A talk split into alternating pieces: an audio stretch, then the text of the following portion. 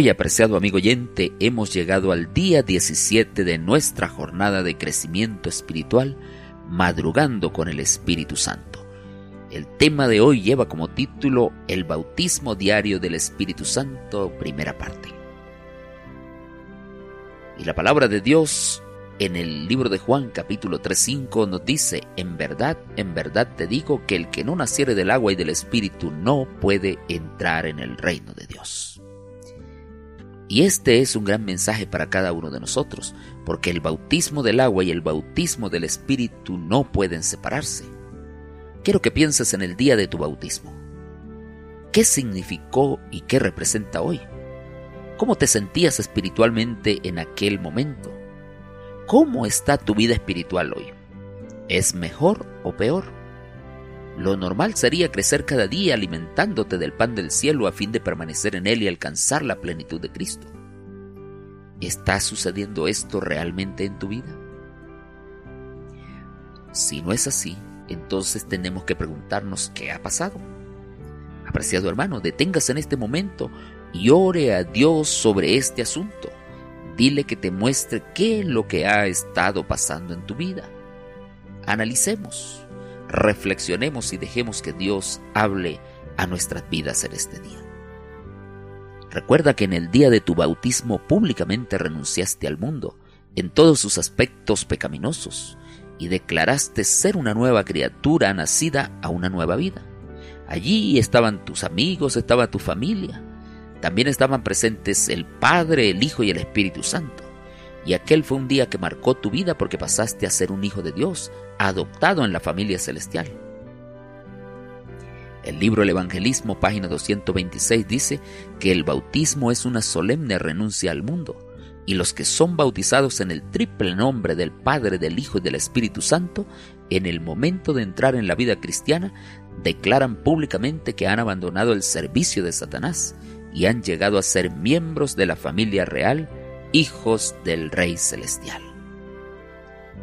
Apreciado hermano, todo el cielo está interesado en nuestra vida. Por eso la invitación sigue estando presente. Segunda de Corintios capítulo 6, 17 y 18 nos dice, Salid de en medio de ellos y apartaos, dice el Señor, y no toquéis lo inmundo, y yo os recibiré, y seré para vosotros por Padre, y vosotros me seréis por hijos e hijas, dice el Señor Todopoderoso. Y luego en el capítulo 7, versículo 1 dice, Así que amados, puesto que tenemos tales promesas, limpiémonos de toda contaminación de carne y de espíritu, perfeccionando la santidad en el temor de Dios. El bautismo del Espíritu Santo debe recibirse diariamente en nuestras vidas. Debemos tener claramente en nuestra mente dos palabras que son claves, permanecer y andar.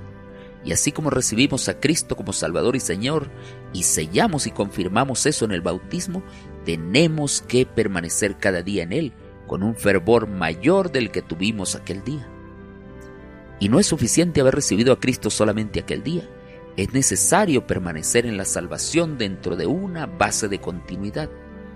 No es suficiente llegar a Cristo Jesús es necesario permanecer con Él, disfrutar de su compañía, permitir al Espíritu Santo que reproduzca el carácter de Jesús en nuestra vida. Este es el secreto para una vida cristiana dinámica y poderosa. Por eso la orden de la palabra de Dios es, andad en el Espíritu y no satisfagáis los deseos de la carne, como dice Gálatas capítulo 5 versículo 16. Y el libro Alza tus ojos en la página 262 también nos dice, no debemos apartar nuestros ojos de Jesús, debemos recibir constantemente el don de su gracia, el bautismo del Espíritu Santo, o no podremos resistir la tentación ni afirmar las cosas que aún permanecen que están por morir. Sin el bautismo diario del Espíritu Santo que renueva la esperanza, la gracia y el poder de Cristo, no existe cristianismo saludable. Por lo tanto, el bautismo diario del Espíritu Santo es el renacimiento de Cristo y de su gracia y misericordia en nuestra vida cristiana. Apreciado hermano, Mensajes Selectos, tomo 1, página 156, nos recuerda, deben realizarse un reavivamiento y una reforma bajo la administración del Espíritu Santo, Reavivamiento y reforma son dos cosas diferentes. Reavivamiento significa una renovación de la vida espiritual, una vivificación de las facultades de la mente y del corazón, una resurrección de la muerte espiritual. Reforma significa una reorganización, un cambio en las ideas y teorías, hábitos y prácticas. La reforma no producirá los buenos frutos de justicia a menos que esté relacionada con el reavivamiento del Espíritu Santo. El reavivamiento y la reforma han de efectuar su obra asignada y deben entremezclarse al hacer esta obra. Te invito para que hoy oremos nuevamente por la renovación del bautismo del Espíritu Santo en nuestras vidas. Oremos por aquellos amigos que necesitan también del amor de Dios.